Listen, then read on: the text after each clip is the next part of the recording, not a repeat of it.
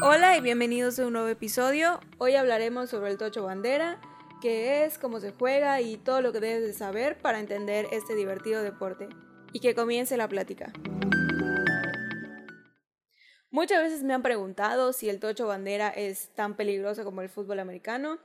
Nada más para contextualizar, el fútbol americano pues es un deporte de contacto que tienes que utilizar protección para evitar pues el contacto tan directo con, con los rivales.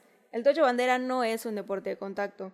De hecho, está penado el, contacto en el deporte porque pues puedes tener o ocasionar faltas. Eh, la diferencia principal, como ya mencioné, es el contacto y la forma en la que se detiene al jugador. En el fútbol americano, para detener a un jugador tienes que taclearlo, o sea, lanzarlo o tirarlo al suelo. En el tocho bandera, para taclear o para detener la jugada, tienes que quitar una bandera, por eso su nombre, tocho bandera. Las banderas son un cinto que pues, los jugadores llevan en su cintura y que le cuelgan dos banderitas. Esas dos banderitas le sirven al jugador contrario para pues quitárselas y dejar la jugada en donde se quitó esa bandera. El balón de juego es el mismo, es un ovoide, como el de fútbol americano normal. Pero pues sí, se evita tener ese contacto y pues es un deporte un poco más amigable, más para cotorrear, más para pues divertirse. Ahora, con respecto al campo. El campo en el tocho bandera generalmente es de 60 yardas, a diferencia en que en el fútbol americano es de 100 yardas y es un poco más grande y más ancho.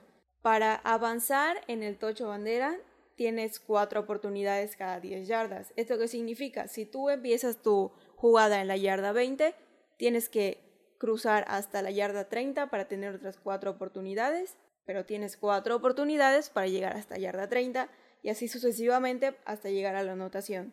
Ahora, la anotación equivale a seis puntos, igual que en el fútbol americano. Lo que cambia aquí es que para convertir un punto extra tienes que hacer una pequeña jugada. Depende del reglamento. Como ya mencioné, el reglamento varía, depende por ejemplo, en México depende de la zona del país o con qué reglamento pues tu liga se rija y todo esto. Generalmente existen jugadas para convertir un punto extra o dos puntos extras dependiendo del reglamento. En el fútbol americano eh, existe el gol de campo que equivale a un punto y existe la jugada que te colocan en una yarda en específico y el equipo tiene que realizar una jugada y eso equivale a dos puntos si completan la jugada y llegan a la anotación. Ahora las modalidades. En el fútbol americano normal o tradicional, lo que se conoce como NFL, pues es varonil y existe el femenil también, que aquí, por lo menos en la ciudad de Mérida, se practica también, tanto varonil como femenil. Y en Estados Unidos existe una liga que es em, bikini fútbol, que es fútbol americano, pero en lencería, que es únicamente para mujeres. Del lado del tocho bandera existe la rama femenil, varonil y mixto. Cabe aclarar que estoy omitiendo todas las categorías infantiles y juveniles, solo estoy centrándome en los géneros, que sería la categoría femenil, varonil y mixto. El mixto, pues dependiendo igual del reglamento, se puede jugar con dos mujeres y tres hombres, tres mujeres y dos hombres. Ahora las modalidades también varían y se pueden jugar 5 contra 5 o 7 contra 7, igual esto modifica el tamaño del campo.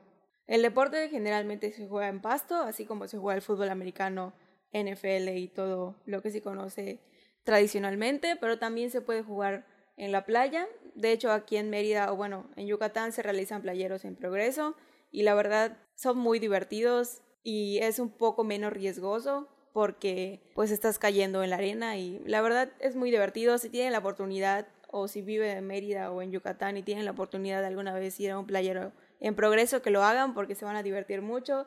Es un ambiente increíble y pues son playeros pues cortos, son un fin de semana y es más por diversión que por competencia. Y para terminar, algo muy importante en el tocho bandera y también en el fútbol americano son las posiciones. con respecto al tocho bandera, las posiciones son un poco más sencillas y por lo general solo se dividen en cuatro tipos de posiciones por lado, ya sea ofensivo o defensivo.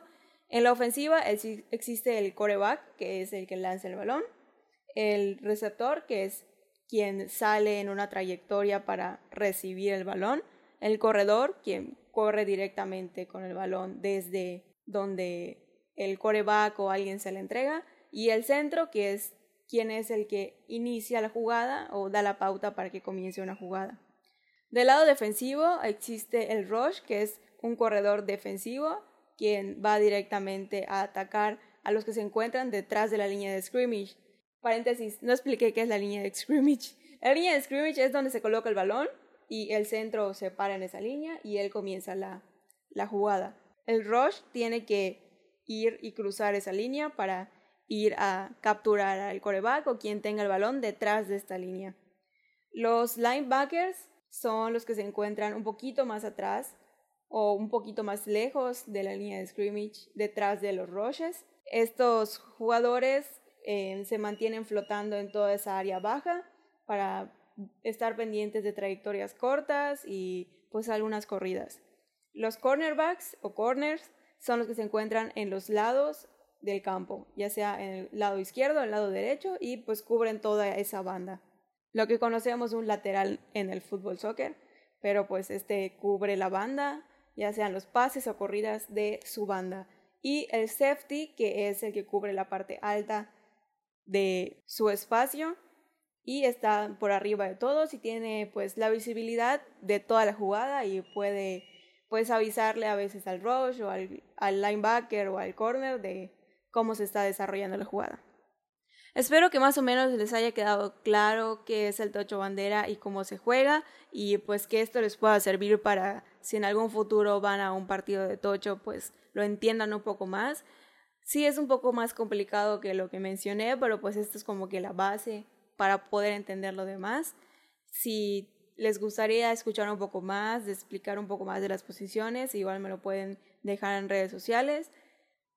Espero que hayan disfrutado este episodio y nos vemos el próximo.